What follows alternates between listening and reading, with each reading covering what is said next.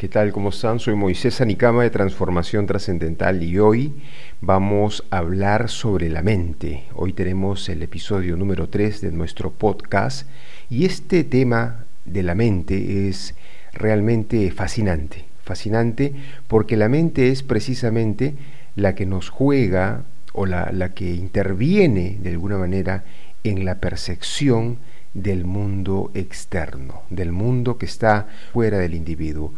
Eh, mucho se ha hablado, mucho se ha escrito acerca de la mente y la mente podría ser la, la más inentendida de cómo funciona ella y de qué manera impacta los sentidos de la persona. Cómo trabaja la mente para crearnos una realidad que no es exactamente la realidad que puede impactar al individuo, sino que se trata de una percepción. La mente forma una percepción de la realidad. Cuando conocemos cómo funciona la mente podemos entender de una manera mucho más clara qué es lo que significa el mundo fenoménico y, todas las cosas que podemos encontrar en este espacio, ¿verdad?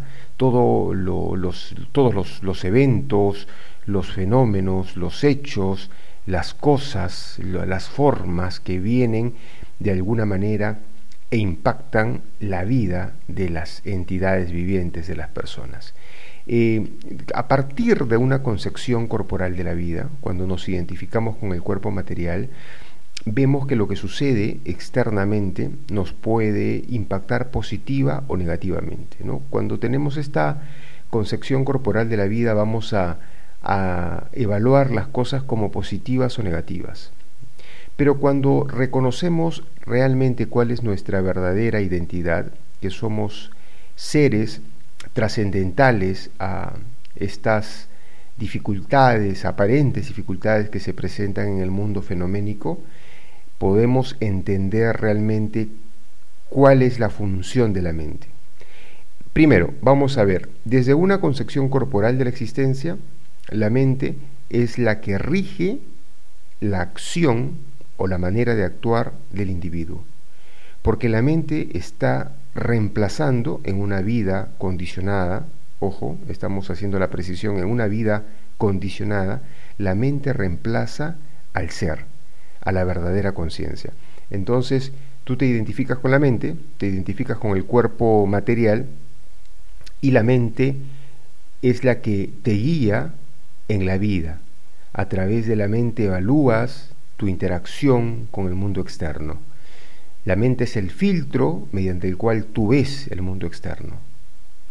Y también en esta percepción, además de la mente, intervienen las creencias del individuo, que son muy importantes porque estas creencias eh, te forman y dan, digamos, eh, cabida a, una, a, determinados hechos, a determinados eventos, pero tú los vas amoldando a una realidad determinada. Es la forma, esa es la forma como funciona la mente y cómo funcionan las creencias. La, mente básicamente tiene tres funciones, que, que son sentir, pensar y desear. Cada vez que uno piensa, siente o desea, son funciones de la mente. Pero también existen estas creencias, que son hechos que tú das por ciertos, hechos que configuran una realidad en tu vida. Y también, aparte de la mente y las creencias, interviene la, la, capacidad de razonar, el raciocinio del individuo. Entonces, con estos elementos podemos ver cómo es que el mundo externo nos presenta una realidad, pero esta realidad es la percepción del individuo, cómo una determinada persona evalúa un determinado hecho. Y también nos podemos dar cuenta que es básicamente una percepción porque cuando vemos dos hechos similares, eh, también observamos que no impactan a las personas de manera similar o igual, sino que las pueden impactar de manera muy diferente. Entonces no es el hecho en sí, el que te aporta la realidad, sino es la percepción, la percepción personal de cada individuo sobre un hecho, sobre una situación determinada. Es así como la mente se constituye en este director.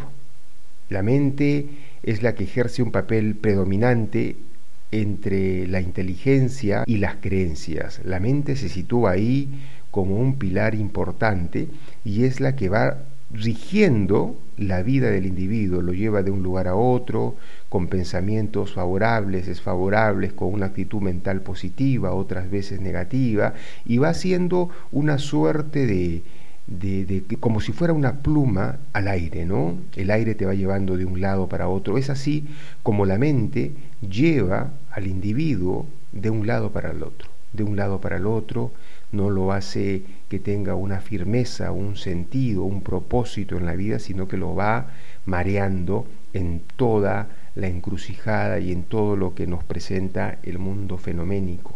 Pero ¿qué sucede cuando el individuo se sitúa por encima de la mente? Ya no es un sirviente de las exquisiteces de la mente y, ya no sigue los recorridos que la mente te quiere dar para, para tratar de seguir identificándote con tu cuerpo material y, y sino que cuando uno decide ya de una manera determinada posicionarse por encima de la mente. ¿Qué es lo que sucede en este caso? Cuando sucede eso, en primer lugar el individuo tiene una conexión directa con el ser con, su verdadera identidad, ya no con la mente que, como dijimos, ocupa el lugar del ser, sino con su verdadera identidad, con su verdadera conciencia. Y esa conciencia te indica de que tú no eres el cuerpo y obviamente tampoco la mente. Tú eres un ser superior, un ser que está más allá de todas las complejidades que te presenta el mundo de las formas, el mundo fenoménico. Tú eres un ser espiritual. Y esa característica espiritual es muy diferente a la característica de la materia. El espíritu es trascendental, es eterno, es pleno de conocimiento y es bienaventurado. La materia, por otro lado, es limitada, está en ignorancia y la supuesta felicidad son pequeños espacios muy cortos de tiempo y no podemos encontrar acá una felicidad em, en un grado superlativo y permanente. Ese tipo de felicidad en el mundo material no se puede encontrar. Tenemos momentos, espacios de, de regocijo, espacios de distensión, de cierta felicidad, tal vez entre comillas, pero una felicidad a un grado máximo y permanente no la podemos encontrar en el mundo fenoménico. Entonces, cuando nosotros nos reconocemos y conectamos con nuestro verdadero ser, nos situamos por encima de la mente. Y en ese caso la mente ya no va a estar absorta en la complacencia de los sentidos, en la complacencia de este cuerpo material, sino que la mente va a tener la necesidad de satisfacer los deseos de ese ser que como dije no tiene absolutamente nada que ver con deseos materiales, sino que son trascendentales. Y esos deseos trascendentales son que el ser es un sirviente eterno de la persona suprema, de Dios, del Creador, y tiene con este Creador una relación de amor, una relación eterna de amor y de servicio hacia Él. Esa es la verdadera posición de la entidad viviente. Cuando logramos conectar con esa identidad, la mente automáticamente se alinea para la consecución de ese objetivo, del principal objetivo de la vida, de restablecer la relación eterna que tenemos con el Creador para dar nuestro amor y nuestro servicio a este Creador. Esa es la posición natural y la posición estable de el individuo, del ser que yace dentro del cuerpo material.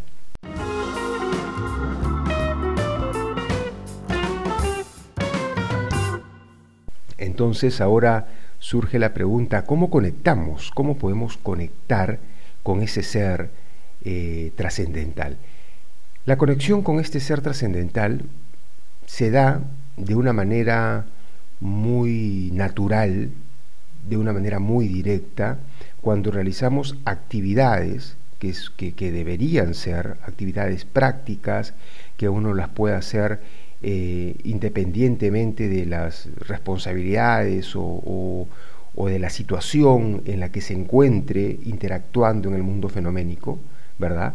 Debería ser algo muy práctico que cualquier persona, más allá de sus actividades profesionales, eh, actividades familiares, personales, pueda tener un método fácil de, de, implementar, que sea obviamente práctico, para poder restablecer esa relación con el Creador.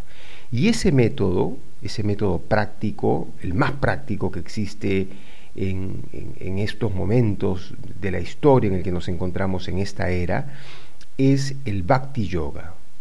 Bhakti Yoga es una clase de yoga, es el, yoga de la devoción, el yoga del amor, y mediante el canto de mantras podemos relacionarnos con, con, nuestra verdadera identidad o despertar nuestra conciencia original, nuestra conciencia real, para restablecer la relación de esa entidad, del verdadero ser, con el Creador.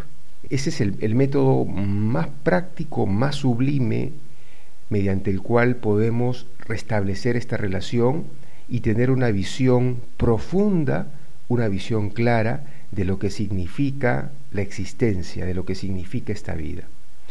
Hay también algunos otros métodos que en realidad considero que no son prácticos porque eh, las personas estamos siempre con una mente muy inestable estamos conectados con, las actividades que realizamos, tenemos muchas cosas en la mente.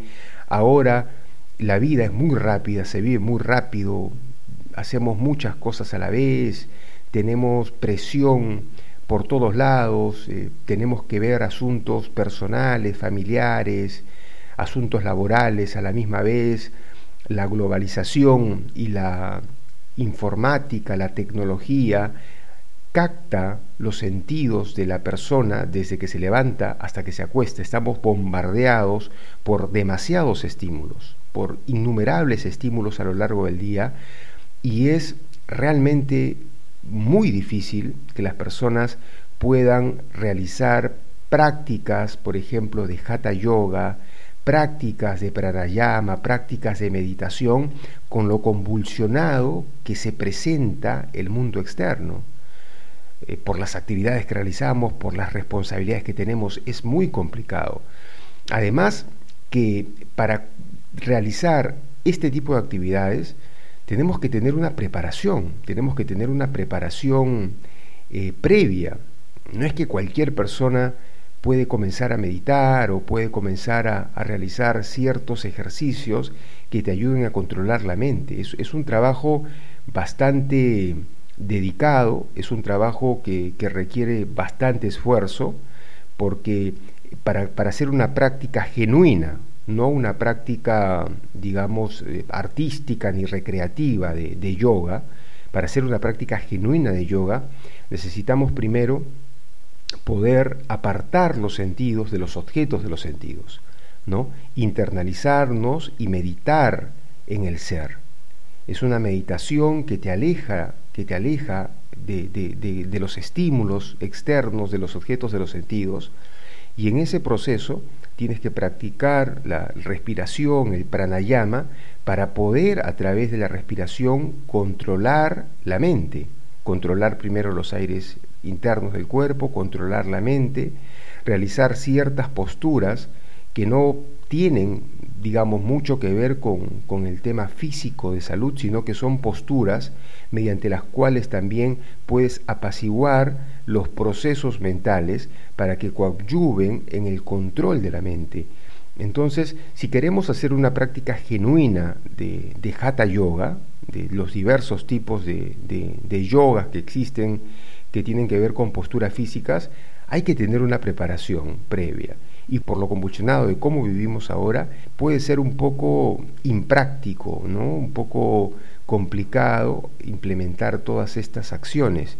Sin embargo, como lo estamos señalando, el proceso de Bhakti Yoga, el yoga del amor y el yoga de la devoción, es un proceso muy simple, muy sublime, muy práctico para poder restablecer nuestra relación con Dios, con el Creador, para reconocernos a nosotros mismos como seres espirituales, seres trascendentes, que están más allá de lo que significa el mundo material. Este es el mejor proceso para el control de la mente y controlando la mente podemos eh, controlar nuestra, nuestra vida, nuestra vida porque la mente nos presenta eh, una percepción del mundo externo. Y las personas muchas veces tenemos o percibimos ciertos inconvenientes, dificultades, crisis, básicamente porque la mente está inestable, porque la mente no está controlada, la mente tiene deseos de una satisfacción corporal, de un entendimiento material de la vida, cuando en realidad la mente debería, debería estar presta para cumplir y para coadyuvar al individuo a alcanzar el objetivo más grande, que es la autorrealización. Así que esto es lo que significa la mente y lo quiero compartir contigo para que, para que puedas aplicarlo, para que puedas conocer muy bien cómo es que funciona la mente y cómo es que también obviamente podrías resolver de una manera muy, muy práctica y muy veloz cualquier situación que percibas como una dificultad, que percibas como un problema, una crisis, y poder encontrar la, la oportunidad que yace tras estas aparentes dificultades o situaciones negativas, porque la mente juega ese papel preponderante en poder darte luces de lo que significa la verdadera existencia y cuál es nuestra función como entidades vivientes en el mundo material. Muchas gracias.